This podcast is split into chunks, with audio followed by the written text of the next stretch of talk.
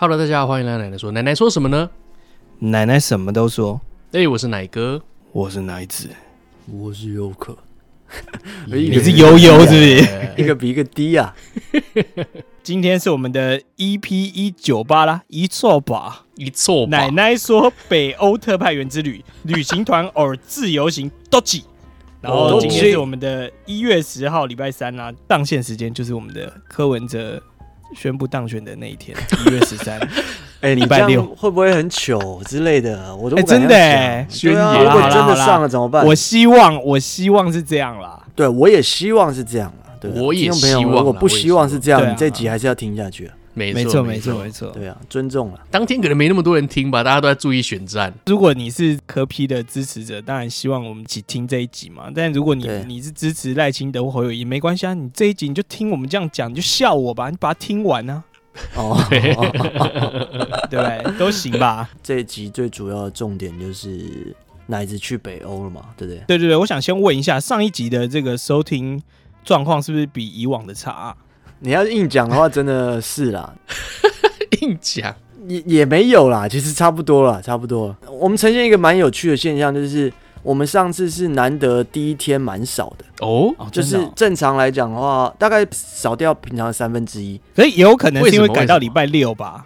对，但是隔天却是我们下滑最少的。你这样子听得懂吗？下滑幅度最少，我懂我懂。通常第一天很高峰。嗯然后啪，第二天就很不是啊，你下滑幅度变小，是因为你第一天的高峰就没有平常高啊。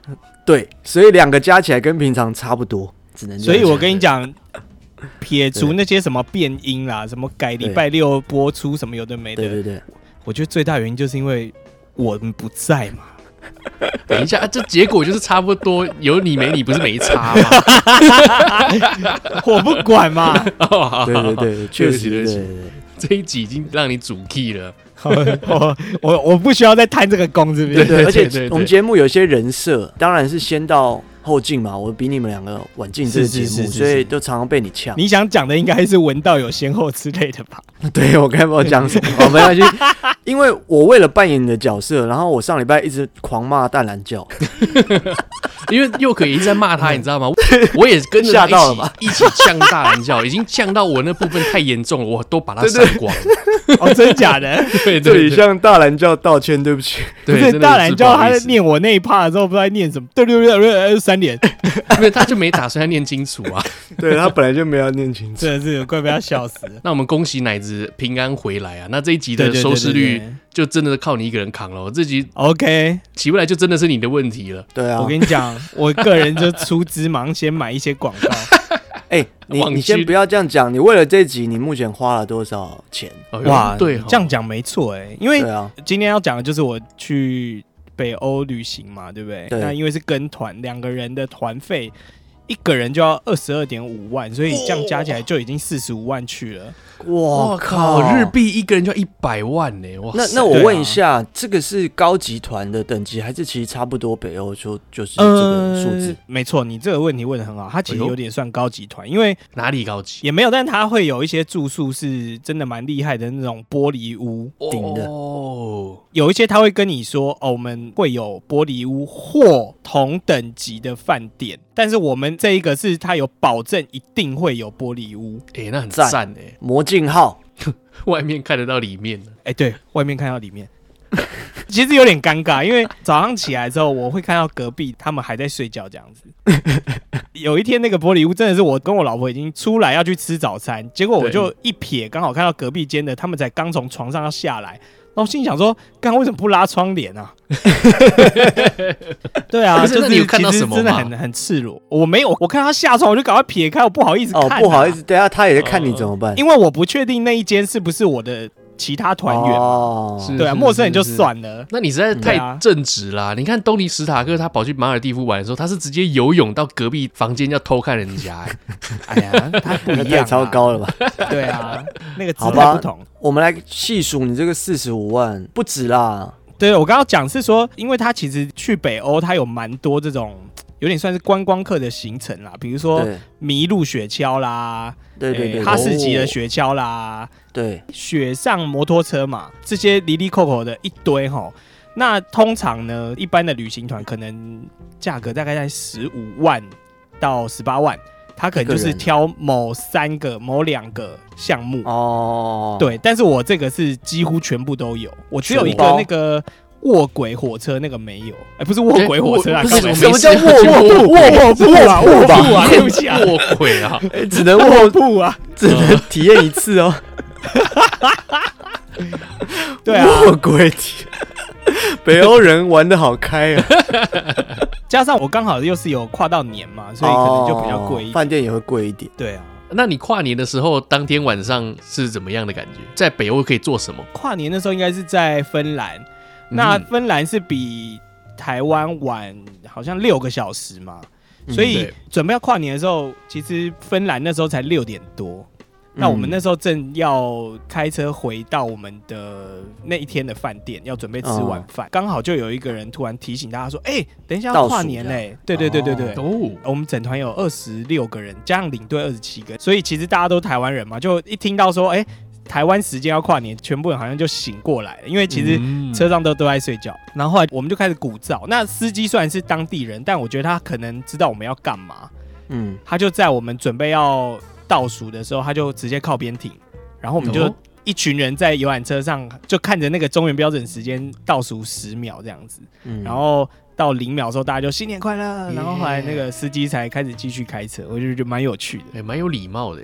是我是司机，我就继续开。你在车上对啊，而且冲三小，对啊，而且你在讲那些我也 听不懂。司机蛮贴心的，对啊，蛮贴的，蛮贴。不过跨年那一天其实有发生一些事情，这个我我们等下可以，我们可以等下等下再来讲。对对对对对，你已经铺很多梗了，能不能够快点开始？好，我们我们现在讲一下，大家都知道我这次是度蜜月嘛。那对，我先讲一下为什么我们一开始会选择北欧好了啦。好，嗯、我们大概在一起一年多、两年多之后，他就有说：“哎、欸，我们去北欧好不好？”我也我也蛮想看是这件事情，我就一直放在心上。刚、嗯、好前年底，洋葱他跟一票的 YouTuber 哦，对，我刚好有去北欧，是对，所以。刚刚我讲的是什么卧铺火车那些的行程，嗯、都是他都有参加。对对对，我那时候看我就觉得哎蛮、欸、有趣的。刚好我们婚礼又结束了，我就想说哇，洋葱他们那个行程好像都还不错。对对对对对，除了卧铺火车啦，为什么我一直特别讲卧铺火车？因为卧铺火车真的蛮累的，因为它那个睡觉的空间很窄很小，然后你就只是坐在火车里面坐可能一个晚上，就是它等于是从 A 地到 B 地的距离比较长，所以要。开比较久啊，你就在那边睡觉那种感觉，对，长途夜间巴士的，据说隔音很对对对对对对，应该是。对。那刚好我们就是所有行程都有，就没有那个，我就觉得很棒。我老婆就开始看旅行团嘛，就看到这一团，她就觉得哎，这个项目刚好我想要的都有在里面，然后我就说好，就出发。我们标题是说旅行团或者是自由行嘛，对不对？对，我自己觉得哈，其实第一次去北欧，我这一次的行程其实是。先到挪威，我总共搭了六次飞机。哇塞！先从桃园搭到哪里？对，我先从桃园搭到杜拜，然后在杜拜待了两个小时，哦、然后再从杜拜转机到挪威奥斯陆。对，这么快啊？可以到挪威？没有没有没有没有没有，我飞到杜拜好像十个小时吧，然后再从杜拜飞到挪威就七个小时，所以我几乎一天就这样过去了。哦，哎、欸，那你没有更好的方案吗？看怎么做，或是更少趟，或者是？好像大部分都还是要转机啦，对啊。以前更早的时候，我听几个团员啊，比较资深的团员说，以前还要转两次，就是等等于要坐三班飞机才会到北欧。但你不是坐六趟飞机吗？不是来回啊，来回。因为我我我有两趟是国内线啦。哦。总之呢，因为我我有三个国家嘛，我我先到了挪威，然后挪威我又坐了一次国内的班机，从。挪威的南部好像到北部吧，然后再从挪威开车到芬兰，嗯，就是等于是跨国，然后最后玩了好几天之后，又从芬兰开到瑞典，所以整个我跨了三国。那我觉得啊，第一次去我比较建议跟团，因为你看哈，你要自己跨三个国的话，然后再加上刚刚前面讲有这么多行程，比如说什么麋鹿雪橇、哈士奇雪橇，一堆有的没的。这些东西我觉得你要自己张罗啊，太辛苦麻烦，真的很麻烦。对，所以你真的不如干脆就第一次就跟团。你想，你一个人都已经花了二十二万了，你自己张罗了不起就省了一两万吧？不会省吧？应该不会省那么少，省到是不是？因为车费就是二十几个，可能可以省不少，但是我觉得太辛苦了。不是你光看金额你就知道这内容有多复杂，对不对？你饭店要几天啊什么的？你现在是挪威待几天，然后芬兰待几天？主要其实待在芬兰，然后瑞典是待了一个晚上，隔天就开始就飞回台湾了。哦，对啊，那挪威好像是待两天啦。第一天就带我们到一个挪威的公园啊，一个行程，而那个。公园还不错，就是蛮多冰雕。那他一开始为什么带我们去那个公园呢？其实我，我知道，我跟你讲，我知道为什么我有带你去公园。为什么？为什么？因为那里湖面总是澄清，那里空气充满宁静。或许我不该问。挪威，请说。主要是因为我觉得他先让大家看一次雪景哦。你第一次看到雪吗？我不是第一次看到雪，呃，其实我这也不是我第一次跟团了。我上一次跟团其实很久了，嗯、那次跟团是跟奶哥去北海道，北海道了。哦、那之后我出国，其实我不是很喜欢跟团了。但是北欧我会建议跟团，是因为真的我觉得自己这样比较辛苦，因为我带我老婆，她这样子舟车劳顿对她来讲太辛苦了。嗯，那总之呢，挪挪威第一站就是先去看了那个。公园嘛，然后它是有一些雕像，嗯、我觉得还不错，那个那个蛮漂亮。然后呢，为什么我觉得第一站会去那里？因为你一开始没有看过雪，没有看过那些雕像，你会觉得哇，我，挪威这边真的好棒哦，这样子很棒。然后呢，到第三天我到芬兰之后，干，我觉得挪威超烂，什么乡下烂地方，没有，就觉得挪威没有没有让我这么惊艳啦。呃、当然也是因为我逛的地方很少哦，就只有在那个公园。然后后来 好惨，当天逛完那个公园，他就带我们回饭店吃晚饭。然后吃完晚饭，隔天我们就开始又前往另外一个地方。哎、欸，问细一点啊，都是吃什么？这个也是我想要讲的一个重点，就是我觉得啊，如果你是一个有在健身，或者是说你想要把自己练得很壮的人啊，在挪威或者在北欧，如果你练得起来，我其实蛮佩服他的，因为 你知道。我们的主食就是一直在吃一堆面包，还有 cheese，哦，每天就是这样。然后肉真的很少，就是培根，然后水煮蛋、嗯、炒蛋，哦，大概就是这些。然后可能顶多你吃排餐吧，呃，所以我那几天就是干，又是面包，然后又沾奶油，干一直这样子，然后各种 cheese 淀粉，然后鱼子酱，嗯，鱼子酱，哎，对，虽然都吃的很豪华，但是干就是一堆面包，都这些东西这样。而且我觉得。北欧人啊，他们好像很习惯面包吃冷的哦，不用烤的，没有脆脆的样子。对啊，没有酥烤的感觉。呃，有一些饭店的早餐，它会有烤吐司机。哦，你自己放进去，你顶多是烤吐司。什么可颂啦，或者其他面包，它是不能烤的。那你的奶油也是冰的，啊，干怎么抹？哦，会变成你会勾很大一块，但是你抹不匀哦，所以你就会一次吃那个口味就很浓重奶油哎，对，那个口味是非常浓的。等下不烤原因是不是那边太冷了？我烤一下也凉了，还是什么？不会啊，因为习惯室内都有暖气啊，我觉得是习惯吧。哦，因为他们也有很多那种什么，比如说吃鲑鱼啦。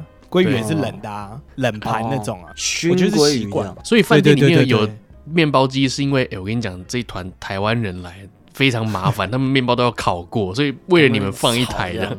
我跟你讲，这就算了，他们每一餐，我几乎十餐有九餐的甜点都是一块蛋糕加一球冰淇淋，他一定要给冰淇淋。哎，那啊也是，他们也只有冰啊。OK 吗？我就每次都吃一样的，就觉得很无聊啊。哦，懂意思，都一样。对，然后他们的口味都非常的咸，然后他就是会给你汤。啊，一般比如说我们去吃牛排，他就是给你汤跟面包嘛，让你面包可以沾。可是有一些他是直接不给你面包。那那基本上除了早餐是自助，你可以选择哦，我要面包，我要烤面包，我要可颂什么什么的之外，你一般中餐晚餐他就是给你三道，第一道就是汤。第二道就是主餐，第三道就是甜点，就这样子。所以第一道它就是给只给你汤啊，那个汤又很咸，所以你就会想说，干，我好想要有面包，但没有面包。或者有时候他会给你餐前就先给你面包，因为他怕你饿啊。但是那个面包又很冰，但是你很饿，你就啊不管了，面包就沾奶油，就赶快先吃掉。吃完之后汤来了，干后悔啦。刚刚面包为什么不留下来？可是没办法，你就很饿啊。对啊，然后你就哇，只能把那个汤就很咸的又把它喝完。有一些人他甚至根本喝不完，他们就觉得哦太咸了，不想喝这样子。会肾结石吧？真的真的，那边吃超咸的，所以我很佩服那些当地如果要练重训啊，要健身健体的那种，对啊，很强哎、欸。那他们当地人的身材是怎么样？瘦吗？还是当地人的高身壮吧，我觉得哎、我当地人身材怎么样？很高啊！哎、欸，等一下，等一下，很高，这个就碰到跟荷兰一样的问题，你上厕所够得到吗？可以啦，哦、那个小便斗都都对对对，哦、就都蛮高的。你不用上儿童的，但是女生好像也没有都特别胖哎、欸，还是有蛮多瘦的啊。哦，嗯。挪威第一天是在奥斯陆嘛，是在他们的首都。那后来第二天就是搭飞机到了科克尼斯，就开始是要进入北极圈的啦，应该这样讲。嗯、因为刚刚我有讲嘛，一开始奥斯陆是在比较南边，然后呢，第二天我们就是直接一早就搭飞机。还有一个点啦，就是我们团叫做极光团嘛，对，你可能到下榻的饭店的时候都是晚上了。可是呢，北欧啊，他们商店的休息时间都蛮早的，蛮早就休息，五点。五六点就没了。就下班了，哦、哇塞，对，然后很爽哎、欸，然后刚好我们又正逢元旦假期，哇，他们真的是可以狂休的那种。哦、我们每天都换一个饭店，其实就是一直在动，所以你隔天一早你就前往下一个点，所以真的几乎都没有地方可以逛。嗯，但是就是北欧团嘛，你也没办法说什么，他就不是让你去。shopping 的哦，好，反正第二天我们就到科克尼斯，嗯，也是在挪威啦。然后它是进入北极圈的第一天，对，呃，我们进入北极圈总共有五天呐。那这五天就是要让你去想办法看极光嘛。对，第一天哇，风雪交加，啊，不是风雨哦。基本上呢，晚上好像只有最后一天是没有下雪的哦。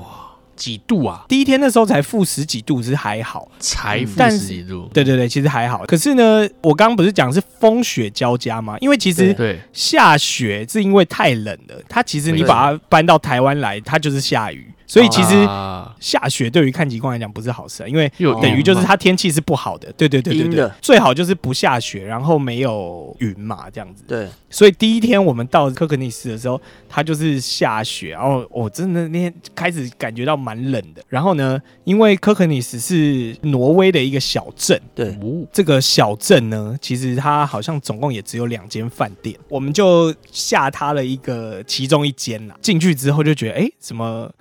里面有点简陋，然后呢，嗯哎、床还是两张单人床。嗯，那其实我们就进去看一下就，就哎，好，就这样嘛，反正就、嗯、就会觉得这就是一个小镇，这没有什么。嗯、我现在就要带到一个重点啊，我觉得旅行团的团员啊是很重要的。嗯、哦，来了，终于来了，来来雷包，因为这个时候你就会有一些气氛仔。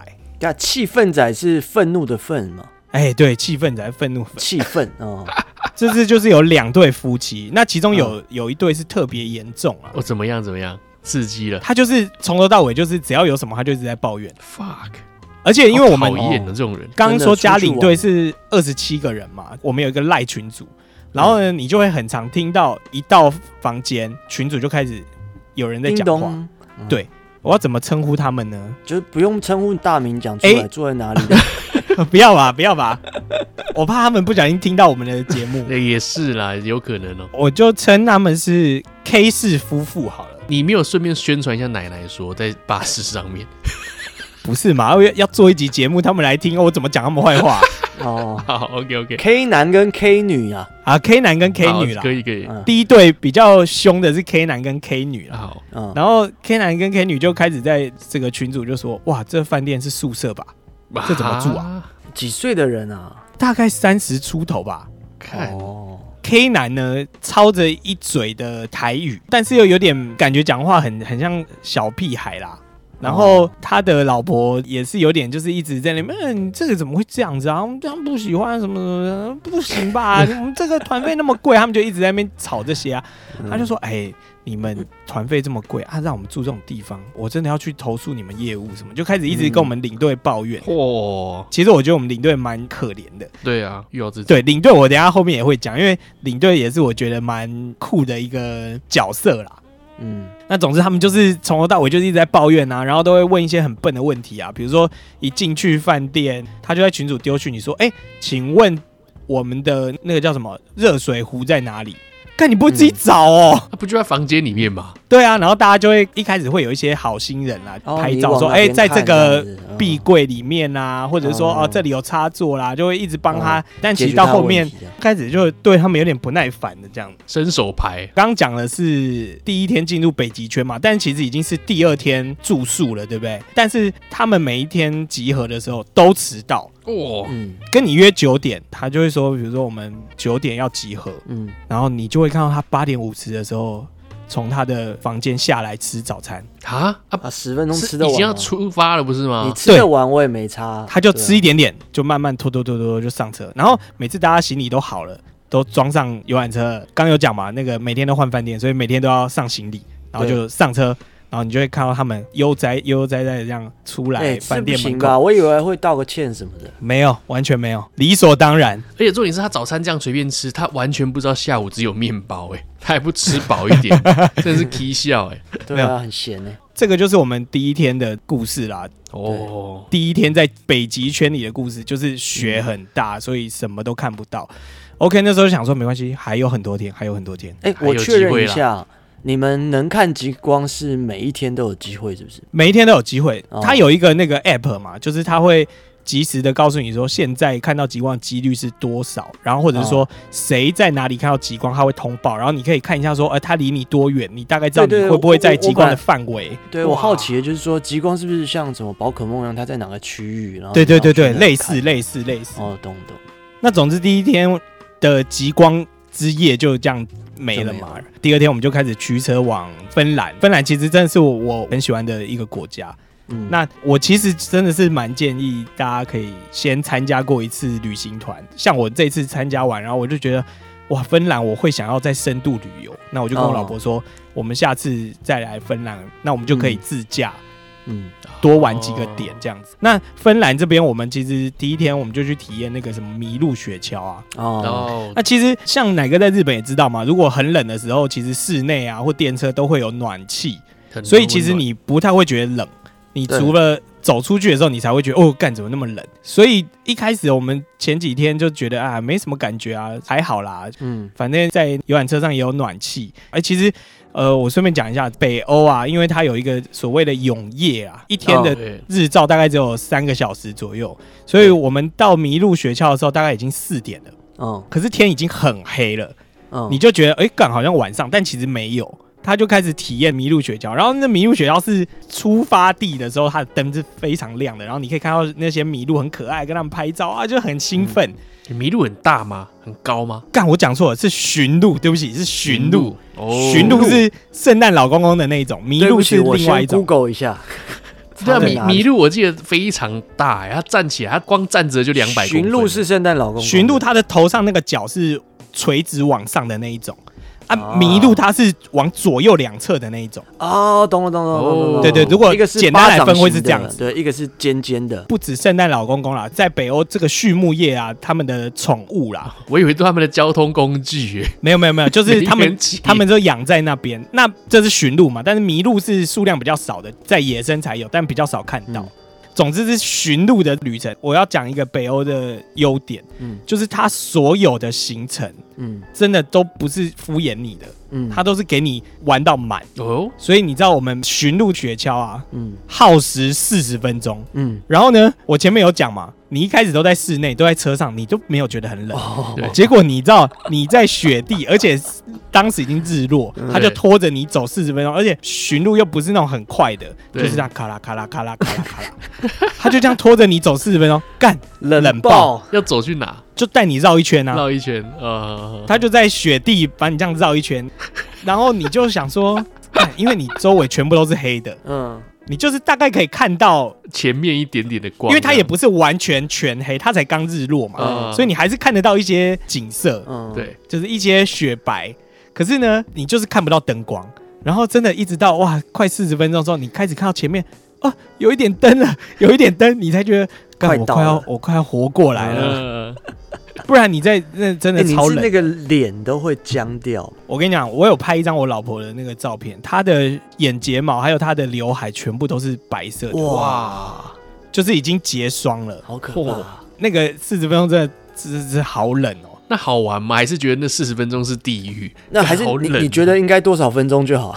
我觉得二十分钟就够。哦，我就说了嘛，他都给你玩好玩满，哦、所以你一开始会觉得很兴奋。嗯、对，驯鹿在拉我哦，这只驯鹿靠到我这边了，好可爱啊！然后这样子，赶到后面到底到了没？快点！为什么还不到？你就会有这种感觉。嗯总之呢，我还算是完美的度过了，因为我后来回到室内之后，哎、欸，我的元气又回来了，我还 OK，还没事这样子。对，这个就是第二天嘛。但第二天晚餐吃驯鹿吗？没有，没有，没有。哎，第二天我有点忘记吃什么了，反正大概吃的都是那样子嘛。OK，那 K 先生、K 小姐又有什么趣事呢？哦，第二天因为这个寻路之旅，其实它是在一个算是饭店兼度假村。哦。的、哦、的地方，所以寻路玩完之后，我们虽然一样是在饭店的那个那叫什么接待中心那边吃吃晚餐，嗯，因为它是整个一片山头，大概有我记得好像有五六十间小木屋吧，哇，每一对夫妻一个小木屋这样子，大家吃完饭之后，他就把你送到一个点。然后行李拿下来，就一个人发一台雪橇，嗯，然后你就把行李放上去，开始自己拉着雪橇去找你的房间，嗯嗯嗯，这个还蛮好玩的。但是其实有一些人没有觉得那么好玩，因为他的房间超级远，然后那个坡超级陡的，哦、你知道自己拉雪橇很容易滑，哦，刚好。K 先生跟 K 小姐，他们刚好就是在比较远的地方，然后他们的斜坡又比较陡，哦、然后他就开始一直说：“呃，为什么我们要住这边啊？什么的？”然后领队故意了吧？他妈的，第一天这样搞我。对啊，我把你弄没有没有。哎、欸，这个领队其实一开始就有讲啊，他说在北欧啊，其实他们都是把名单全部交给他们，然后他们就是照着顺序去排的。所以这些钥匙啊，嗯、住哪一间绝对不是领队分配的，他已经有先把这个弹书讲清楚了。嗯，对。但因为我们拿到信封的时候，它上面就已经写好你是几号房，表示这个真的是一开始就帮你定好的。哦。大家也没有什么好 argue 的。哦。那总之呢，K 先生跟 K 小姐他们就在那个很陡峭的斜坡，然后他就说啊，我雪橇拉一拉，然后那个行李就直接滑下去啊，掉下去。如果行李炸开怎么办？什么的。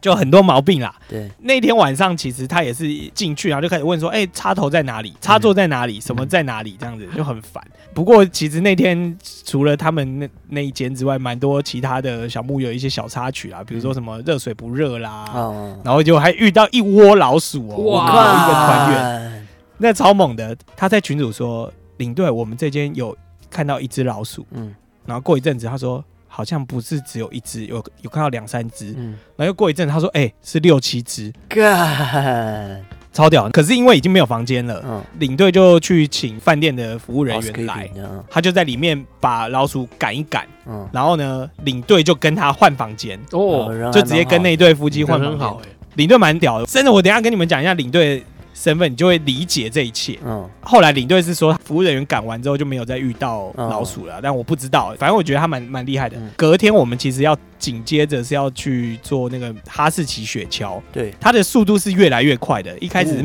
那个巡路是咯咯咯咯，然后哈士奇是啊这样子，然后再来第三天是要坐雪上摩托车，那个是最快的。嗯，K 先生 K 小姐又来，因为当天晚上的时候我们在晚餐时间，他就跟大家公布，他就说：“哎，明天我们是哈士奇雪橇，但是哈士奇雪橇呢，它好像是排在九点了，我记得。”因为你要知道，这个时候啊，大家都会去北欧看极光，所以他的团是很多的。他基本上你要抢时间，可能每个团他就是给你一小时或给你半小时那种。嗯，反正我们就是刚好排到九点的那一个阶段的人。嗯，但是刚好我们那一天的早餐供应时间是从八点开始哦。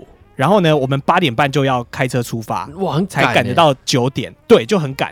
所以领队就说：“哎，不好意思，因为可能疫情的影响，以前好像没有这么晚开始提供早餐，但是之后可能因为疫情人比较少，他们就把时间往往后延，对对对之类的。是是是。那大家就听完就哦，好，没关系，就这样子。然后他们就开始为什么？你问么？为什么又来？不是啊，你可以最后十分钟再吃早餐的人，这三十分钟不是很很充裕啊？我不知道，我不知道。”然后他们就说：“为什么？你这样子，我早餐都没有办法好好吃。嗯、那你这一餐要退我吗？啊，就是他们都会一直讲这种话哦。但我觉得啦，因为你要参加很多行程，这些行程都很赶，对，你本来就一定会有一些比较不如你意的，对对对。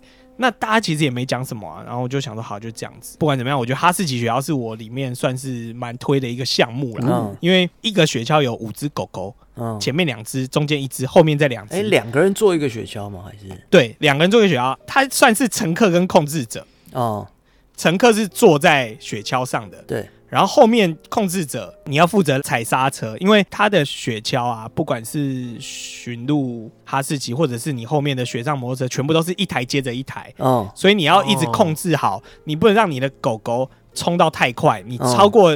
前面那一个的话，就有可能发生安全距离这样子。对，所以你大概抓个五公尺。我跟你讲，他们很厉害，每一个活动他都说，哎，我们抓五公尺的距离。干，谁知道五公尺啊？全部都是白色的，你也没有什么标线，雪地上全白，你根本不知道五公尺什么。但反正总之你就是想办法不要撞上去。等一下，等一下，我我还有提问，你刚才是说两个人一台，你们就变成你老婆是乘客？没有没有没有没有，还是说对对对对对对，我们两个自己一台，然后它中间有一个。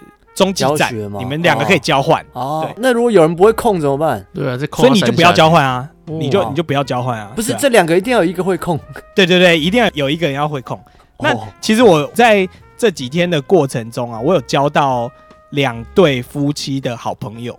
哦，第一对是嘉义的夫妻。嗯，就是算是跟我们年纪比较相仿啦，然后就蛮好相处的。嗯、那另外一对是高雄来的夫妻，嗯，那高雄来这对夫妻呢，他其实太太啊，我们就叫他高太太好了。好，高太太真的很高，高太太大概比我还 高一点，真的很高。他是打篮球的，比你高并不会很高啊，女生哎、欸，一七多哎、欸，啊，是高高高。然后他也是打篮球，他跟我一样，假日会去参加比赛的那一种。哦。那她老公大概跟佑可的身形蛮像的，嗯，就是很瘦啊，大概也是一七零左右，嗯，是是是。他老婆可能比他高一点点那种，你目测看感觉好像高一点点，不能穿高跟鞋，两个差不多啦。总之呢，为什么我讲到这个？因为刚刚有讲哈，哈士奇学校是一个人当乘客，一个当控制的嘛，对，控制的就是负责控制刹车，就是快慢而已，对。前面的那个乘客什么都不能做哦，什么都不能做。结果因为他们控制的时候是高先生控制，就是她老公比较瘦的，结果呢，在一次的好像是甩尾的情况之下，她老公直接被甩出去了。那你知道这个会会发生什么状况吗？嗯，没人踩刹车，留在车上，哇，留在上面的人车子会失速啊。对，他就开始一直往前冲，然后失速狗车啊。对，然后高太太就开始一直 help help。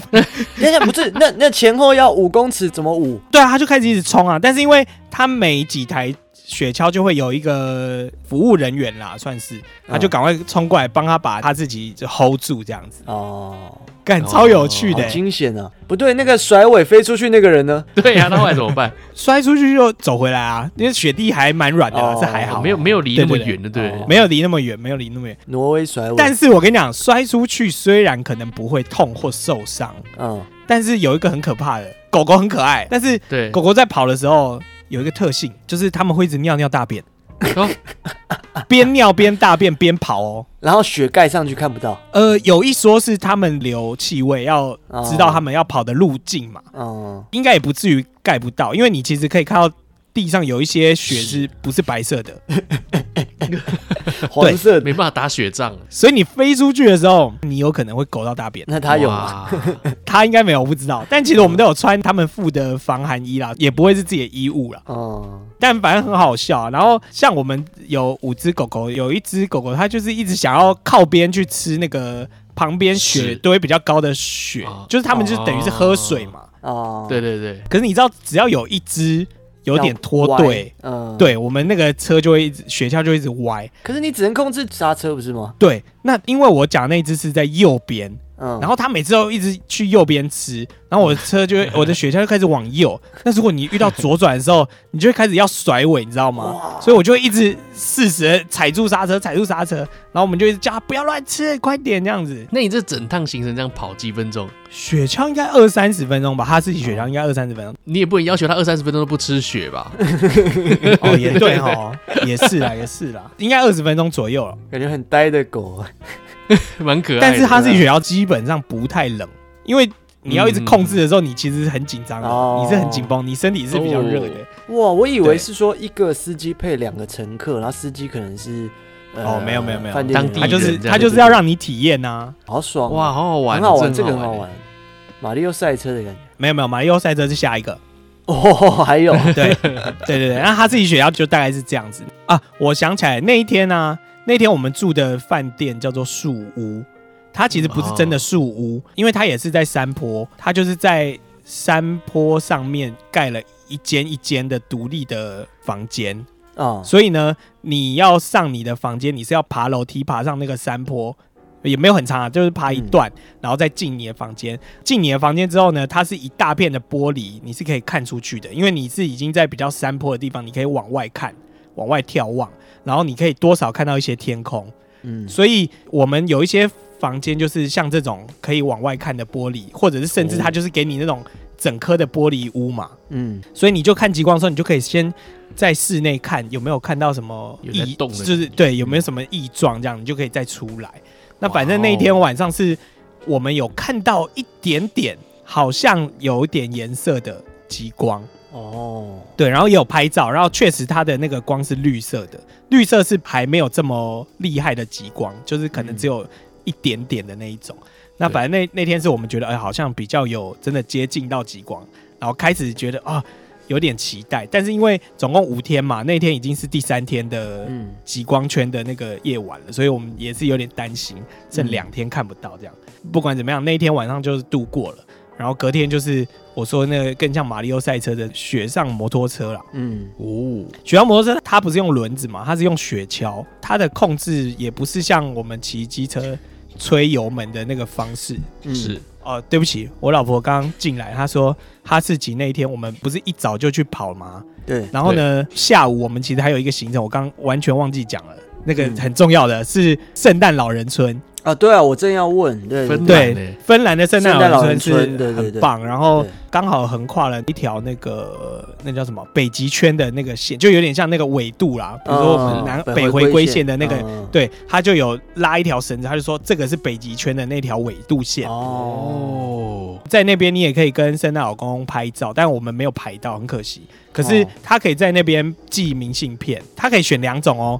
一种是现在就马上帮你寄回来，或者是他帮你寄明年的这个十二月二十五号寄到。哎、嗯欸，你们到那天就是十二月二十五吗？没有没有没有，我们十二月二十五那早就过了，反正就是隔年的十二月二十五，他会帮你寄到这样。圣诞节当天。那结果你选择哪一种？我们寄给自己的是明年十二月，呃，就今年十二月二十五会收到，啊、但是我们寄给一些亲友可能是直接寄。嗯，对啊，那就蛮期待的。然后圣诞老人村，我觉得蛮可惜，因为它虽然让我们逛两个小时，两个小时已经是我们所有行程里面逛街行程里面最长的了。但是因为我们写了蛮多明信片，所以时间根本不够用。这也是为什么我想要下一次再来的原因。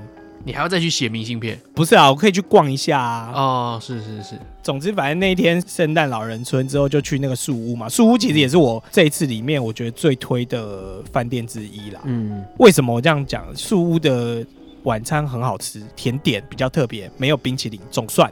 嗯。所以树屋那个我还蛮推的，大家如果去的话可以去参考一下。不过他饭店费蛮贵的，一个晚上好像旺季的时候大概要两万左右，嗯，台币哦。对，好，总之呢，隔天我们就去了雪上摩托车嘛。它的那个龙头不是用转的那种吹油的方式，它是在大拇指有一个按钮，你就轻轻按，它就会开始往前，然后你按越大，当然就越快。可是因为它是在右手的大拇指，嗯、所以你有时候。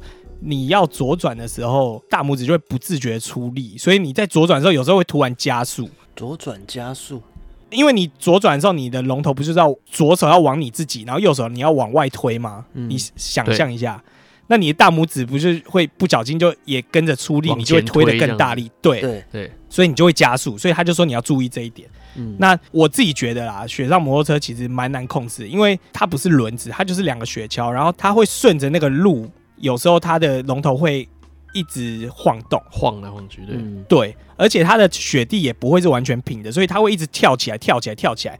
那如果有在骑车的人就会知道，有时候你跳起来之后，你的轮胎如果落地刚好那个地不平，你就很容易龙头会往左或往右。对，那其实我就会遇到这个状况，我就会一直往左往右，所以你要很认真的一直 hold 着，然后很用力的抓着你的龙头。嗯，然后有一段我真的它哎、欸、下来的时候不小心往左了，结果我一往左，我不小心又吹到油，哇我。直接骑到那个雪堆里面，嚯，就是倒栽葱这样，也没到倒栽葱，就是插在里面，然后我完全出不来。然后后来是那个工作人员才过来帮我把车又把鼓把它拉出来，然后才让我再继续骑。那我们到中继点的时候，这次我老婆就有跟我换，然后我就一直跟她讲说，哎，超可怕，我觉得不好骑，你要小心，因为毕竟我我是坐在后座，我还是要为了自己着想一下。对，我说，而且我跟你讲，完全不会冷，因为我手一直抓着，我真的是手整个都发烫，嗯，超烫，发烫，真的很热。好，我就反正给他一些行前的这个教育啦。对，结果，哇靠，他骑的比我好太多了，他如鱼得水。哇塞，赛博朋克，真的，他控制的超好的。他在最后一段，我们总算快到终点的那一段直线，他给我加速，哎，哇，这样子，哇，很快这样子。蝙蝠女啊。安海瑟薇、啊，真的真的，安海瑟薇是猫女哦，对不起。然后，然后后来到终点，我就说是不是不会冷？我跟你讲，手超热，因为你要一直 hold 着。他说不是，他的把手有加热。感觉来好贴心，我一摸，哎，真的是加热把手。但我还他妈以为说我太紧张这样子。哇，好贴啊！哈士奇跟摩托车比啊，我是比较喜欢哈士奇啊，因为摩托车我真的驾驾驶不太好。但我老婆好像是比较喜欢摩托车。然后，因为她真的驾驶也蛮好的。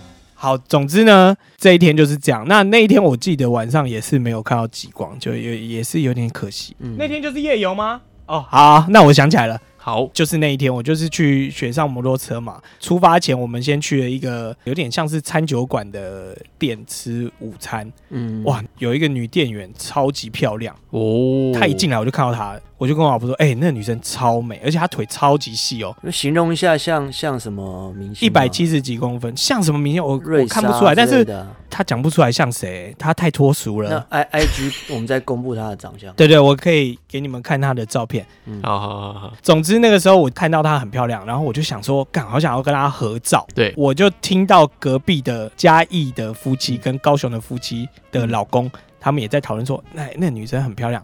嗯、那因为刚好我已经跟他们有算是比较认识了嘛，了然后我们就在吃完饭准备要走的时候，我们刚好三对夫妻是走在最后面，就其他人都已经出餐厅了。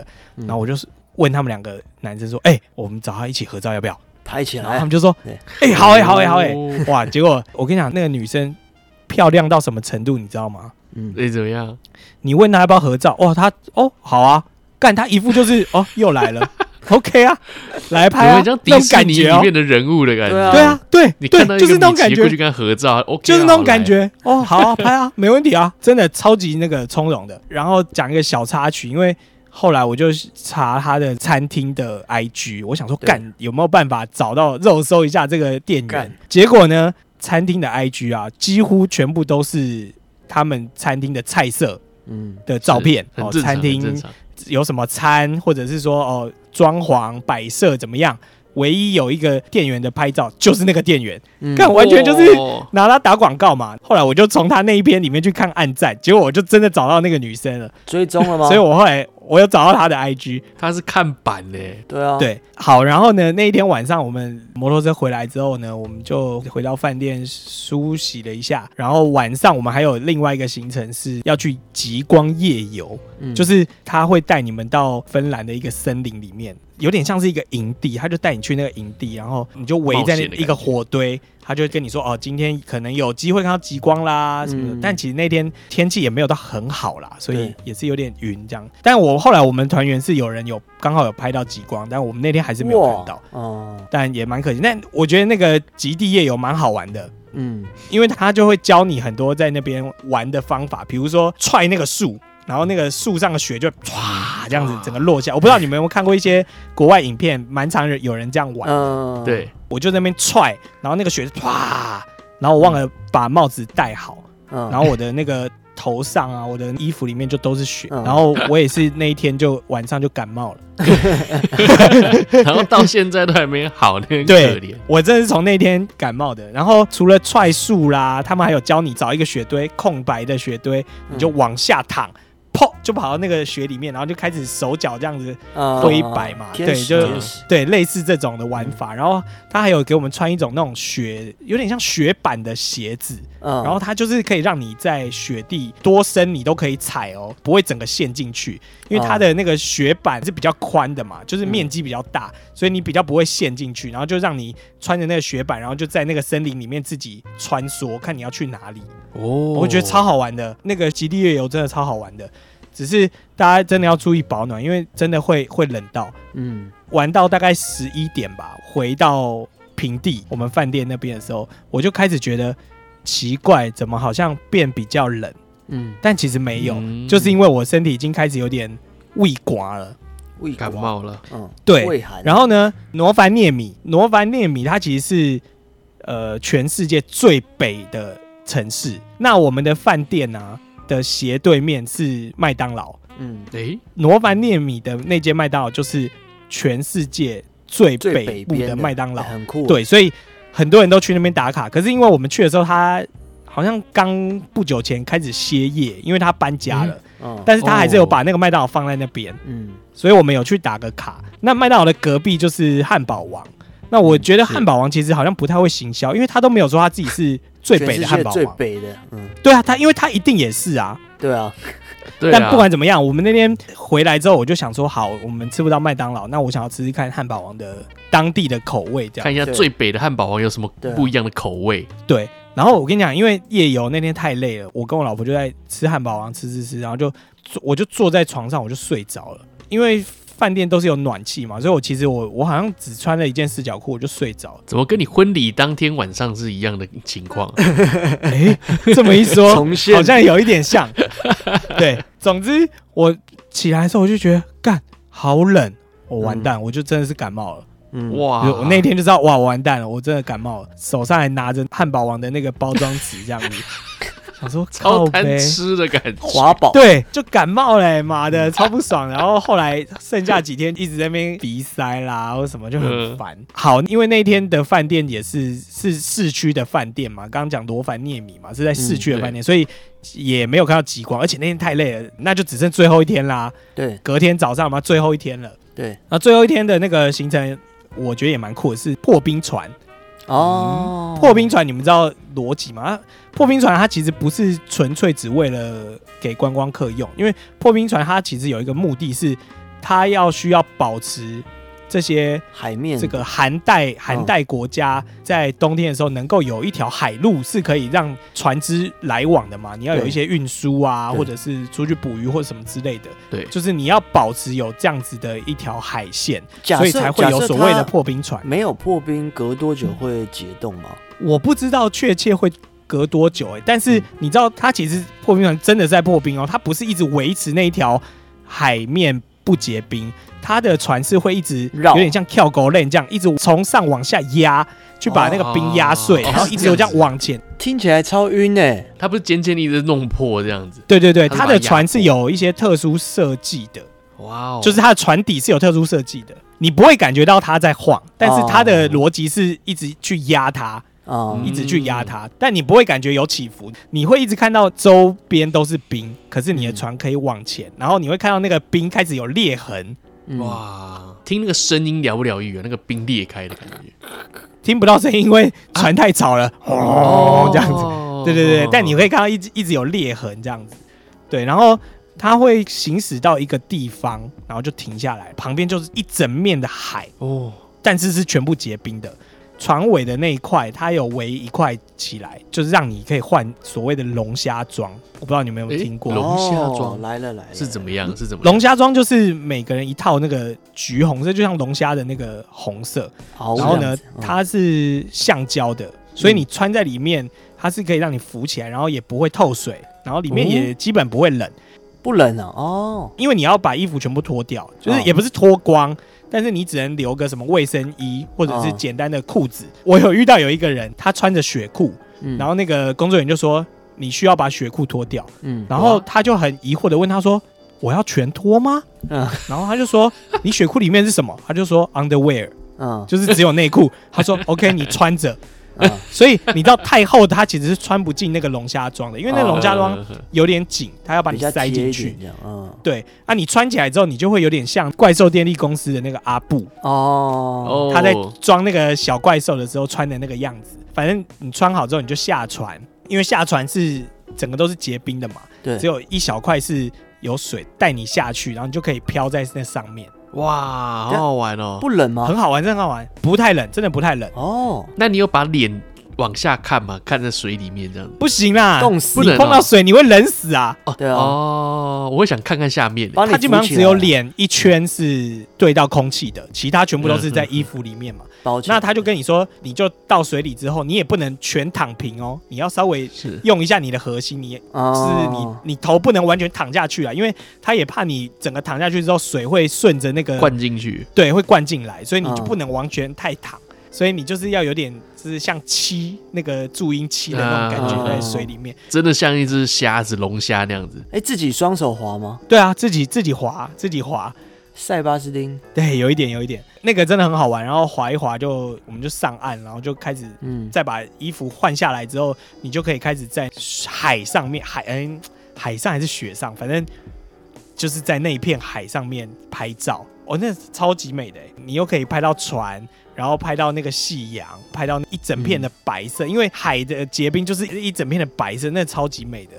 对，那一天我觉得很棒，嗯、而且那一天是从早开始就没有下雪，所以那一天我们就觉得哇，今天天气真的很棒。对，今天很有机会，而且是北，就是我们在北极圈的最后一天了嘛，所以那天就是大家就觉得干，就是今天，就是今天，今天不要睡觉了。我有看到你分享照片，那个照片真的太美了，我看到之后我就觉得说，超级好想去滨海，那个滨海真的超级美的。对，就超级美的。我想到其他形容词，太美了，真的太美了。嗯，就是我看到你的照片的时候，我就觉得说，哇靠，你用手机拍的还是用相机拍？我觉得都怎么拍都好看。你天空，我记得是有点紫色吧，因为已经快下山了。然后你就看那个橘色的太阳，橘色太阳已经在那个滨海上面，然后那个整个照下来，你滨海上面是有一点橘光的感觉，嗯，哇，你就觉得哇，很辽阔，整个看出去什么都没有，对，很辽阔，那个感觉就很一颗太阳，嗯，对，我觉得真的很棒。看完之后，感觉希望都来了。到时候我们再把照片分享到 IG，哦，可以，可以，可以，我可以分享一下，那真的超美的。反正那一天是最后一晚嘛，最后一晚住的那个饭店也是。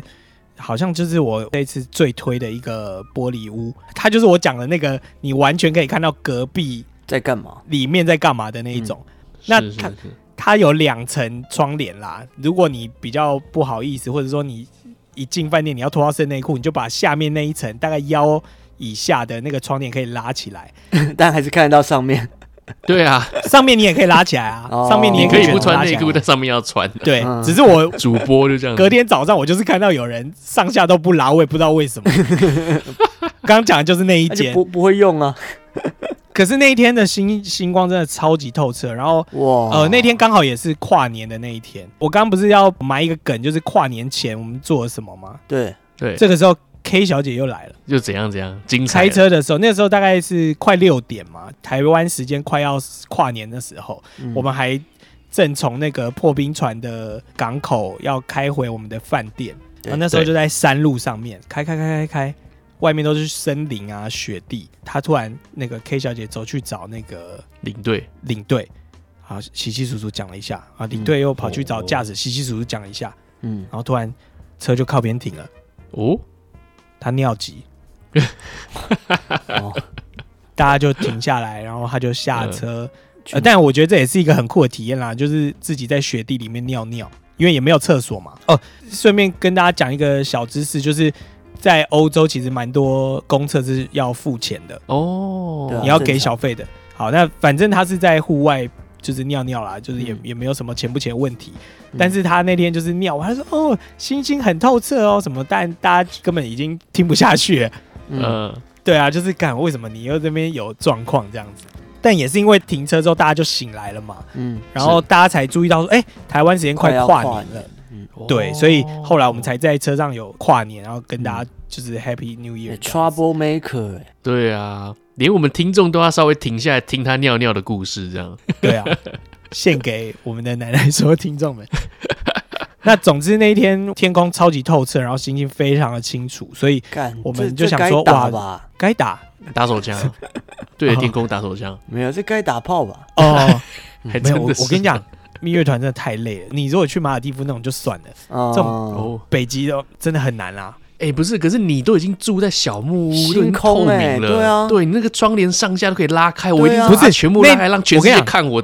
那一天你没有空想这些。啊，，没有这样，那天你没有嗯空想这些，因为那天你是你最后一天看到极光的机会了，你知道吗？哇，干边打还想在极光下打炮对啊，靠北没先说而且而且那天的星空真的很透彻，你对啊。是可以看到北斗七星，然后看到猎户星座，对啊。你，知道那些都是你在课本才看得到的，或者是你 Google 才看得到的，但是你亲眼可以看到超级多星星，哦。而且你真的可以看到有七颗特别亮，哇，那个感动你真的是讲不出来，你会觉得哇，干它就在我眼前，然后干它，但它又很像是假的，就像宇宙就在你的眼前，就是整片的宇宙就在你星星啊。面前，该弄了一定要打一真的没炮啊！真的没有时间。我跟你讲，如果你们有幸哦玩这个极光团，麻烦告诉我你们有没有那边干这些事情。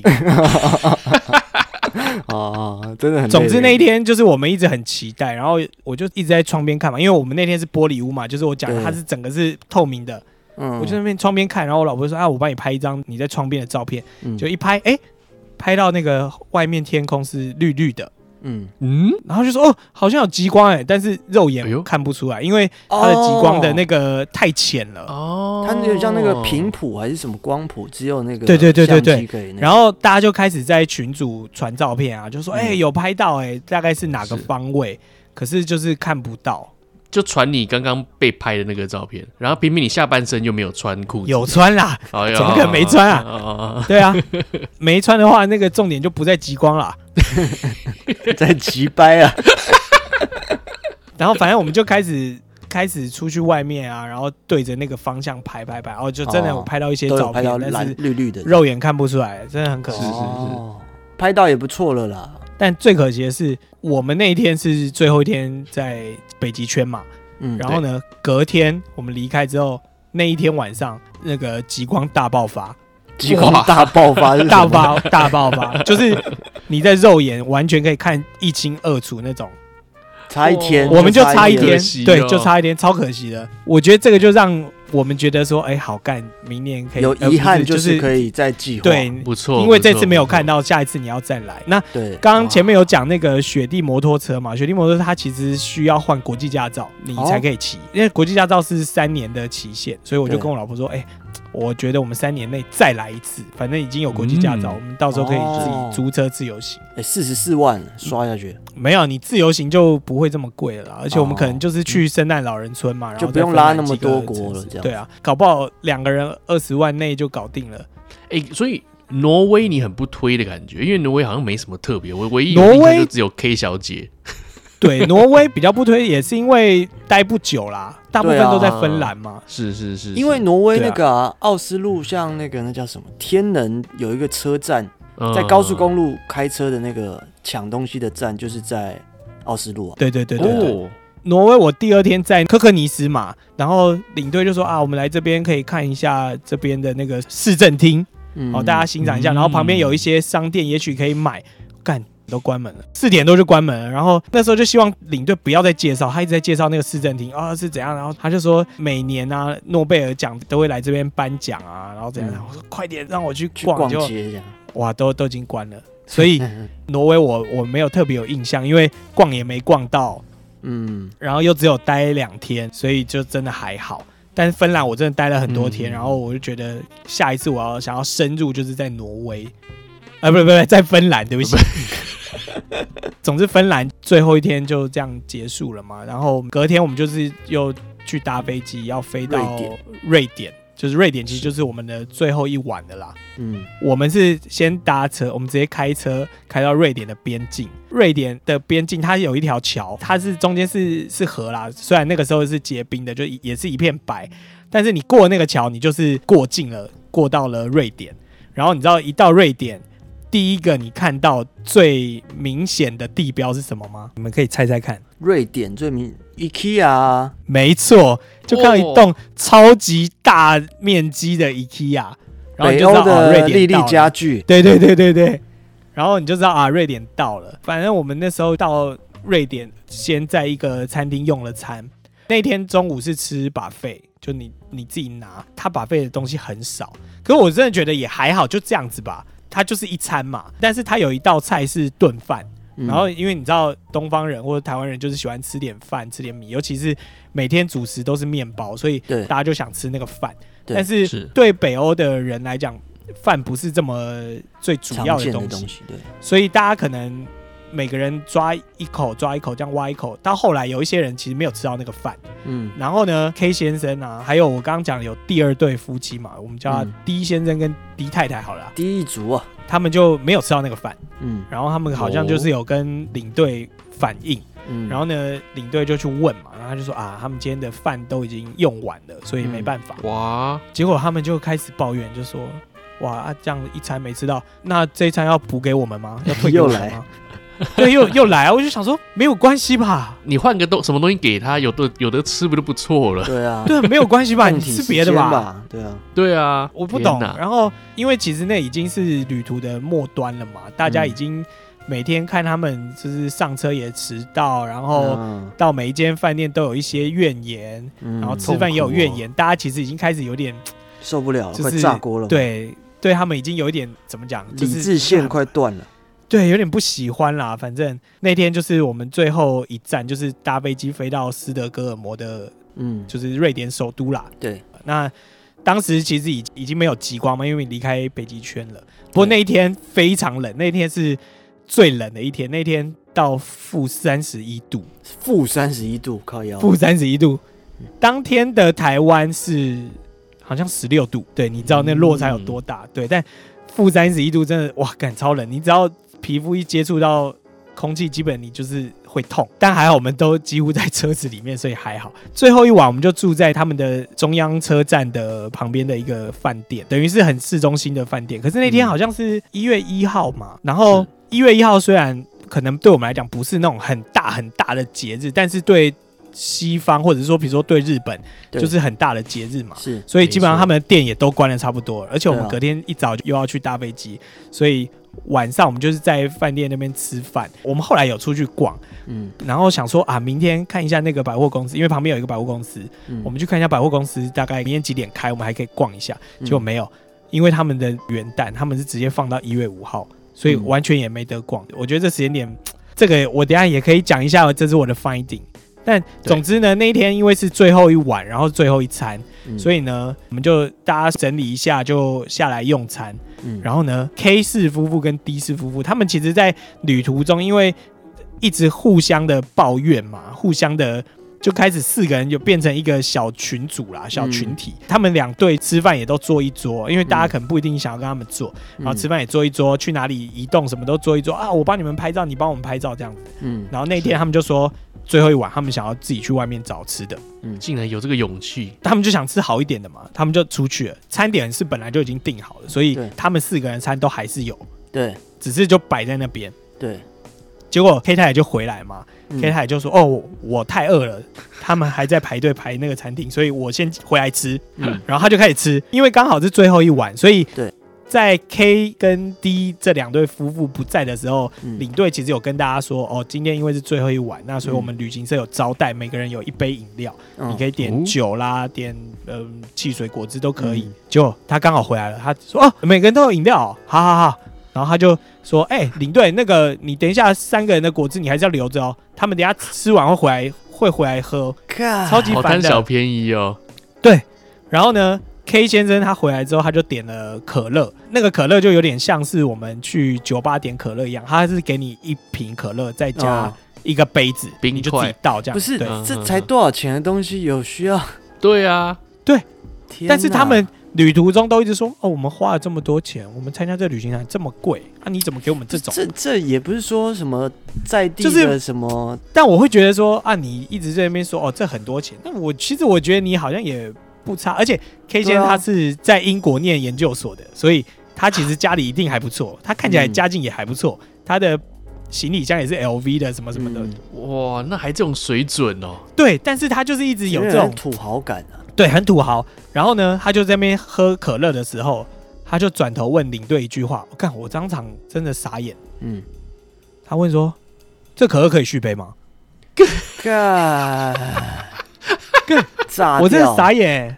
然后呢，因为我们要一样是先飞回这个杜拜嘛，然后再从杜拜飞回来的。那飞到杜拜的那个班机呢第一先生跟第一太太刚好坐在我的左边。哇哇哇！我就觉得糟糕。但其实说真的第一先生在没有 D 太太的时候，对大家是非常礼貌的。那我懂了，那我懂了。嗯，对，就很礼貌，然后也很贴心。女生需要帮忙，他就帮忙。嗯，你这边缺什么，他其实也帮领队，然后甚至他有买饮料请领队喝。哦，可啦，可以。他其实感觉是一个乖小孩啊，就是我不懂，不我不懂。反正呢，就在飞机上，他跟我讲了一句我觉得超级哭笑不得的话。嗯，他说：“你知道我这一趟发现啊，我们旅行团什么地方最好吗？嗯，哎呦，团员的素质。” 但我觉得超讽刺的，我觉得超讽刺的。你烂成这样，大家当然好啊，废话，大家当然相对比较好啊。对啊，为什么我说我我觉得 D 先生有点黑化？因为前面几天我真的都觉得他人还不错，但是因为 D 太太他还他有做代购，他们两个其实好像是算 IG 有一些 follower 的，所以。他会做一些代购，然后会办一些活动，然后送礼物。账号吧，不好，不好，不好。总之，因为我们隔天十点是要直接出发去机场，要回程的嘛。然后他们就跟导游说，他们想要先去附近买一些名牌包。嗯，他可能本来打算是开车的时候会经过那个店，就是等于我们十点先集合，然后可能到十点十五经过他们那边的时候把他们接上车，这样子。哪可以这样啊？对，哪可以这样？他们就开口啦。他们就说，他们可不可以这样？他就说，那行李可不可以请我们帮他先放上车？靠腰嘞！导游人就是很 nice，他就说，呃呃，领队啊，他就说好了，不然我先去帮你们拿行李。他们还也还蛮客气啊，就说啊，还是我们把行李放到你住哪一间，我们拿去给你，然后你再帮我们拿。嗯、好似很客气，但其实是蛮无理的要求。对啊，我那天早上是看着领队啊，嗯，他是拿着一个那种，就是像饭店服务员有时候。拖一堆行李会有一个那个车子有没有？对对对。然后他就拖了超多行李，一个行李车这样子推到一楼。好，这样就算喽。那一天因为没有他们，我们就是很早就发车了。嗯，没有十点出发，对不对？九点五十七就开车了。哦，那天就是超准时的。嗯，然后开出去没多久，领队就说：“哦，大家有看到这边有一个塔？嗯，这个塔就是好像也是市市政厅之类的。嗯，哦，他就说这个塔也是古迹啊，怎样怎样就介绍。”讲到一半，有人就说：“哎、欸，领队，那个群主有人在讲话哦，就是那个 D D D 夫妻他们。嗯、他说我们没有等他，我们没有等他们，嗯、什么意思？然后就啊，嗯，什么意思？对，什么意思？结果他就说：哦，他们打算不去了，没有要去买包了啊！但是怎么都没有人等他们？啊，干？那你们不会先讲吗？啊，那、啊、你就是要去啊！啊你你如果要跟大家会合，你干嘛不先讲？”那行李在人家那边怎么不讲说拿回来？而且你还让人家帮你拿行李，结果你自己不去，你也不说，这好超白目，是不是很瞎？所以那时候才想说，哎，本来不是 K 夫妇比较瞎嘛，结果那天倒还好，就 D 夫妇有点黑化这样子。然后 D 先生他还在飞机上跟我说团员素质很棒，我才觉得哇，真的是超讽刺的。可是很好笑，是我们绕了一圈回饭店去接了 D 夫妇回来嘛，对不对？回到车上之后，我不知道领队是不是故意的。但是领队就开始发车之后呢，他就看到那个塔，他说：“哦，大家可以看到右前方这个塔，这个塔呢历史很悠久，它是市政厅。”我就开始说：“哎，我怎么好像听过这一段啊？” 我就故意开玩笑说：“ 哎，我怎么好像听过这一段啊？”大家就开始就是有点想要酸他们，因为已经快要结束，然后就觉得很烦。嗯，大家又觉得好像领队是故意做球让我们去酸的，所以大家就很多人就说：“哎，对啊，好像听过哎，就故意酸他们一下这样。”刚刚怎么来过啊？对，而且我跟你讲，那个 D 太太上车的时候还骂说：“哎，怎么都不等人啊？什么什么的。”很像那个，就很瞎，很像那个绝命毒师那个 Skyler，那个他老婆的。我自己是觉得我们的领队蛮好的啦，因为他一直到我们最后到台湾，他也是等着我们大家。呃，我不知道，可能领队本来就应该要这样，就是要等大家拿完行李，然后真的解散，然后我们还有跟他一起合照，因为就是真的觉得他很辛苦，因为他是大概一个。五十几六十的老先生。阿贝这样，然后呢，他走路是有点掰卡，因为我，我之前有说我我去参加行前说明会嘛，嗯，他其实也有缺点啊，他就是讲话很很没重点，你问他一件事情，他会跟你解释超级多，就为了要告诉你他的答案，但是有时候他的答案又不是你要问的问题，啊所以他有时候讲话是很冗长的。那当时呢，行前说明会跟我们介绍这个行程的时候，他就要告诉我们为什么会有永昼跟永夜。对，啊，这个其实你就大概讲一下就好，但是他就从那个会议桌嗯走到旁边书柜、嗯。去拿一个地球仪，然后跟大家解释、嗯。哦，地球的这一边是怎样的，讲超久。但是呢，呃。那一天行前说明会我就有发现，他从会议桌走到书柜的时候，他是掰卡的。对，旅途过程中啊，就是大家就有跟他聊天嘛，就问说：“对。哎、你脚是怎么啦？了？”这样，嗯结果他说：“啊，没有，他是十字韧带断掉。哦，他好像十一月才开完刀哦，然后十二月多就开始复出接团。干，所以我觉得他超级辛苦的。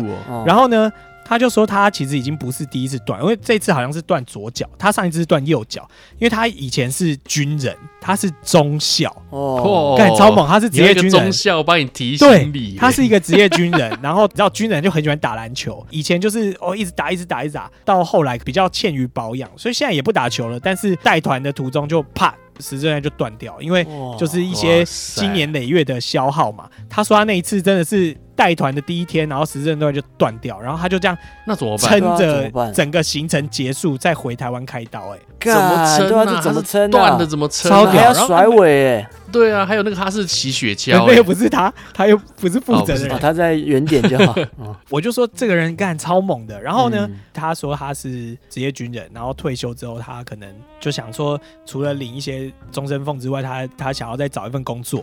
嗯然后他就想一想，他就觉得哦，跑来那个做兴趣居多是吧？做导游，嗯。呃，做领队导游。嗯。那他说，其实他觉得这个年纪中年转职要到领队或导游这个位置其实很难，因为一般来讲，旅行社的机制是这样子：你一开始你可能是念一些相关科系、观光系，然后你可能有兴趣，你加入语言呐那些对，呃对，尤其还有语言，对，我就觉得很厉害，因为他是可以帮大家翻译的。厉害，他说，一般来讲，你要进入旅行社，你要能够带团，基本上你要先从一开始可能是去收钱的，嗯。然后呢开始做行政内勤的一些工作，然后刚好要有一些人拉把你。啊订饭店对，啊觉得你不错，觉得你哎，你可以带团，才会把你拉起来。嗯所以他是蛮幸运，刚好有一些比较老的领队，可能有看到他，对，就推荐他，嗯他才有这个机会。那我就觉得干这人超屌的，而且他还断过两次膝盖，还断过手术，这个太厉害了干啊。超猛的。旅行第一天的断真的很绝望哎，你后面一个礼拜你真的都不用玩。对啊，然后还有人在那边靠腰，呃，他自己选要那一天，不是我说他是八点要八点才能吃早餐，然后九点八点半就要出发嘛。啊，然后前一天晚上，其实 K 小姐呃 K 太太她就有一直在那边抱怨啊，她就说嗯。为什么我们这么贵的行程，可是我们排到的时间这么烂，就是她自己学校要排这么早。对，她说为什么别人嗯。比较便宜的团可以排比较好的时段，嗯。然后你知道我们领队那一天是真的有点感觉他有点，俩拱了，他就说、哇，呃，那请你提出证据，你 你告诉我哪一个团 嗯，比较便宜，然后时间比我们好，对，这个东西你不要乱讲，请你提出证据。嗯，酷酷酷，但我觉得他基本上都扛下来，然后都是笑笑的，嗯，所以我对这个人超级那个。而且你要想嗯，他当初是中校，他他上面可能没有什么长官的那一种，对，但是他换到了观光，他换到服服务务业，业啊，对他他服务业是是最惨的，就是要一直笑脸哎、只 要有热忱，对啊。他就是有热忱，对我觉得是有热忱，而且他说他很喜欢历史，所以他其实，在车上帮助大家睡眠的故事就讲了很多，比如说 他可以先从欧洲的历史讲嗯到维京人，拿破仑啦，嗯。对维京啊，然后后来他又讲到秦始皇，然后讲到商朝、啊、不是去北欧吗？什么有的没的秦朝，他都可以讲哦。对啊。然后他也可以讲到经济，他真的他讲超多东西的，我觉得超屌。感觉可以来录 podcast，对如果他有时间的话，录着很多东西的人，大概是这样子。对哦，这样行李准备我要讲一下，好，一定要带泡面，哦，嗯会真的，因为东西太难吃了，哦，OK 啊，太不符胃口啦，不会不是难吃，就太不符胃口。四十五万，我们听完了，花这么多哎干钱，这样好像好像很廉价哎，是吗？不，怎么会？不会啊，你可乐那些你都有喝到啊，啊你都赚回来对了。没有，我是喝我是喝白酒。哦，好，感谢我们奶子的分享啦。接下来我们进入好奶师坏奶师啦。耶，奶子今天还有啊，好奶师坏奶师吗有有有，？OK，好，坏坏奶事就是我刚刚要开录之前收到一张罚单，啊哦，哇，好惨哦！我就在出发前，我要去中华电信把我的那个是 SIM 卡换成 eSIM 卡。嗯，那边也没有车位，我就停红线啦，就是不好示范。但是我必须说，中华电信的服务人员真的动作超级慢，我在那边等了快两个小时，太久了。然后 结果被一些这种嗯兔崽子有机可乘拍了我的车子的照片，然后就被检举了。你连出发前到出发后回来都不得安宁，哎，对，啊，好惨哦。奉劝大家不要一直做这种不威啊。好，OK，好，那接下来换我讲一个坏奶事哦。今天奶子的雷行程抱怨连篇，我今天也来讲一个。好，上礼拜我讲的是我的岳母跟我老妈他们的圣诞大餐的对决，你知道？对对对对对水果大对对决了，对，之后呢，就是到跨年的时候，其实也有发生一些事情。还是这两位吗？不是不是不是，就不一样了。哦因为另外一件事情，我跟奶兄还有奶罩，我们三个人就凑在一起，对呃然后就想说晚上我们去敲钟。啊每一年我都会敲钟嘛，对，就是在贺建附近的一个叫总持寺寺庙的寺。嗯我从我家走过去大概二三十分钟，我们一路上就这样子走，边走边聊，慢慢走这样。然后大概十一点多吧，路上很多那种年轻团体，那种男生四五六个，女生嗯三四个这样子，在路上自己呃日本人夜游这种感觉。嗯然后后来我们就去敲钟，到了现场，哎、我们是蛮前面的，因为我们在十一点左右就已经到现场。通常大家不是说要什么十二点才开始什么三二一到去那边敲钟嘛？没有，可能大家都年纪比较大，就无所谓。嗯我们就十一点多就到，嗯，先买票，买完了票之后呢，哎，寺庙真的是很庄严、很庄重，非常的宁静，那些树什么都剪得非常漂亮，庭院风这样。嗯。好，那我们在等待敲钟开始的时候，嗯。有一个和尚走出来，哇，那和尚你感觉他不一样。嗯。因为其他和尚都是那种你知道光头穿灰衣服，然后就很普通啦。但那个老和尚一走出来，他身上穿紫色的袈裟，附近围着三四个小和尚啊，提着灯笼，嗯，提着灯笼跟着他一起慢慢走。他就是举步阑珊，这样真的是走很慢，好像下游节还是什么？有点像下游节的感觉。你感觉到他的咒力在释放出来哦，哇，嗯你感觉他有一个灵力的感觉。对对对，然后他经过你的时候，你就闻到一股就檀香味，你会觉得说：“哇哇好酷哦靠，这个人他念经念到这个等级，嗯，太厉害了吧？”对，真的是证明了人只要专注做一件事情，你真的有可能会成功。哇，你念经念到变成住仙持，你知道吗？对，成仙的这种感觉对，你就会感觉说这个人挂了一定会有舍利子。好没有这是我乱讲。好，接下来我们去排队敲钟。那我们排到很前面，大概是第三个左右。我们后面有一家人嘛，爸爸妈妈跟女儿吧，应该是女儿。我没有回头看他们。嗯那准备要敲钟仪式开始啦，这和尚又走出来，嗯慢慢的、缓慢的从我面前走过去。然后呢，我在脑中开始想象，我就想到明年这个时候，我女儿已经出生了，对。那我要带着她来这边敲钟，对，看我一定要请这个和尚抱抱我女儿，你知道，有点像是那个哎呦，宗教的那个教皇。教宗啊，对对对，教宗摸一下我的女儿的头，哇，感觉就是一整个人生都会顺利的感觉。好，后来他们就上去在钟的前面开始念经，嗯。这念经念一下去就是十几分钟，那我就是很专心的闭着眼睛在听，我就觉得哎蛮沉静的。对那，你为什么不跟着念？我是很想念啊，但我不会念啊。他们没有在看什么谱的，都没有，他们没有哦，在真假的看佛经，？哦，我以为他是照着念呢。没有，他们直接空念，有的念我也一跟着念，但没有啊。嗯那你就念一些，比如说忍者或双截棍啊，嗯呵呵哈嘿，没有了，没有这种了。一步两步三步四步，往这天手牵手。这样好，那接下来呢？他们开始念经的时候，你你就开始有点像冥想的感觉，闭着眼睛听。那你就想到，哎、哇靠！明年这个时候，我女儿如果真的抱过来给她摸一下之类的，嘿你，想着想着，哇靠！不禁两行老泪纵横流下来。靠呗，觉得时间很快这样子，对，就是很感慨，很感动，然刹那一瞬这样，听着这个佛经，听一听就哭了。嗯好啦，我刚刚不是讲说我后面有一家人，一家三口，嗯爸爸对妈妈跟女儿。对，念佛经的过程中，十分钟，他们一直在后面狂碎念，你知道，一直讲话，一直讲话，一直讲话，干啊，就有点像你在看电影的时候，一直后后面有人一直在讲这个剧情的感觉。他在念什么啊？不知道念什么啊？怎么穿紫色的啊？为什么不是黑色的啊？哎、大概就是这样子。他就说，哎、你看他的衣服看起来很高级，哇，你看那个、好烦哦好瞎嘞！对，那个灯笼里面那个里面不知道烧什么，有这个香味很香哎啊！你看那个帽子感觉很贵，什么一直念，一直念，一直念，一直念，不不能跟他们一起去旅行。哦，真的不雷行。包，好啦，那接下来换我们要敲钟，我们排在前面嘛。嗯，我们三个人一人买一次敲钟券，一人敲一下这样子。那敲的过程中也希望说，可能前面敲完的人帮我录影一下。对，总共录三个，我是第二个敲的，奶罩最后一个敲，那我是不是要帮奶罩录影嘛？对，在换的过程中，我接过手机嘛。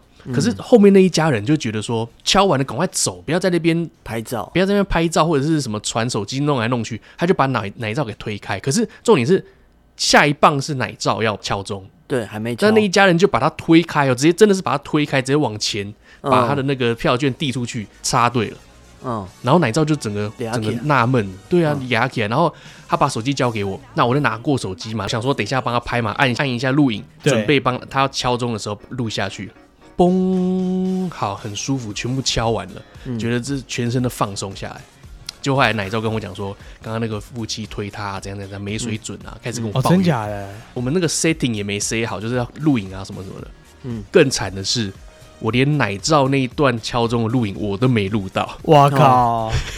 对，没录到，因为我没沟通好，因为他拍的时候是拍三个人连续，嗯、呃，可能两三分钟。嗯，我不知道，我以为他是一个人一段，一个人一段嘛。哦，我手机一接过来，我其实是把它按掉的。对，所以按下去是把它按掉。所以变成说，我们前面两个人都有拍到，就他那一段最经典的嘣，整个被我整个卡掉。明年了，对，明年再来一次，这就是我坏奶事啊！被没有水准的夫妻，不不不，听起来是你造成的那个，是我造成。对啊，没录影到是我造成的。气氛不对是他们害的，为为什么怪到夫妻身上呢？我想说的是，没水准的人到处都有，everywhere。好啦，这是我的坏奶事。好，那我快速讲一下，这礼拜也是我的部分是夸送了。那夸送介绍一首歌叫做触子毛的《Love Ain't Red》，爱不是红色。那大家听一下。Don't hesitate to love, don't hesitate to love.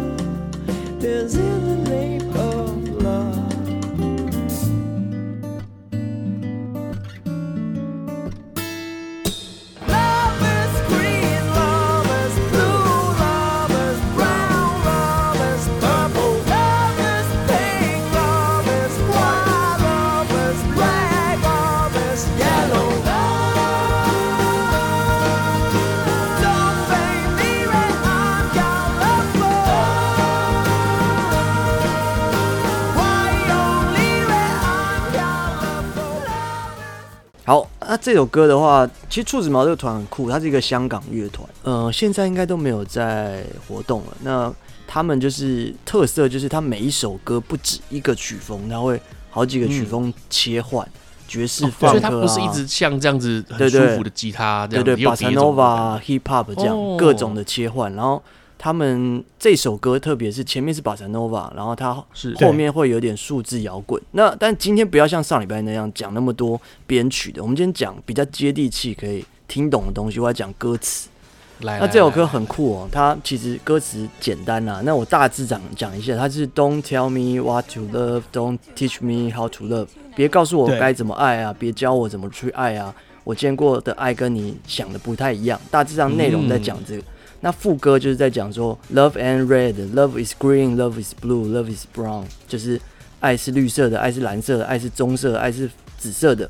最后一句叫做 Don't paint me red，I am colorful，就是不要把我染成红色，我很缤纷。那为什么只有红色？我很缤纷。这样一首歌是这样，哦，真的是香港的。对对对对，这首歌大家一开始在听的时候想说，它应该是这种彩虹歌曲。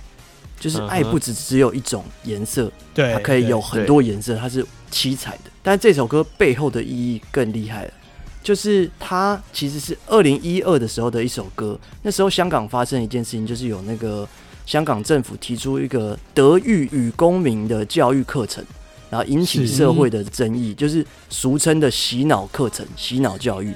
那时候大陆希望香港有一个新的，就是更爱国的一个课了。所以很多香港人 就开始呼吁写歌啊，一些创作人。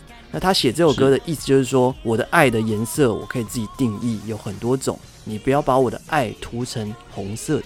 哦，我觉得是一首蛮有意义的歌。那直到现在，很多运动啊，反洗脑运动都会用这首歌当做他们的一个反洗脑国歌啦。因为像大家可能很清楚什么同志国歌啦，张惠妹啊什么什么，很少听到这种什么叫做反洗脑的歌。这首歌其实就是一个很经典的反洗脑的歌曲，这样。歌词浅显，但是意义很深重，这样介绍给大家。好。感谢佑可啦。好，如果说你喜欢我们节目的话，欢迎上 H 搜寻 Nene Talk N S T OK。而且来我们 Podcast 啊 Spotify 给我们三连那评分、订阅加留言。好，如果觉得节目不错啊，欢迎抖内啊，可以点选资讯栏里面连接到上面进行小额赞助，拜托寻路让节目多活几天啦。嗯，该该这是寻路叫吗？我乱叫的 哦，指鹿为马。那我们再次感谢我们特派员奶子。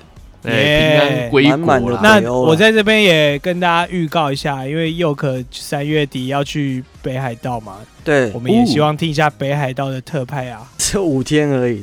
呃，干嘛想躲啊？对，可以，可以，可以，一定会准备满满。OK，好，那我们下礼拜再见喽，拜拜，拜拜。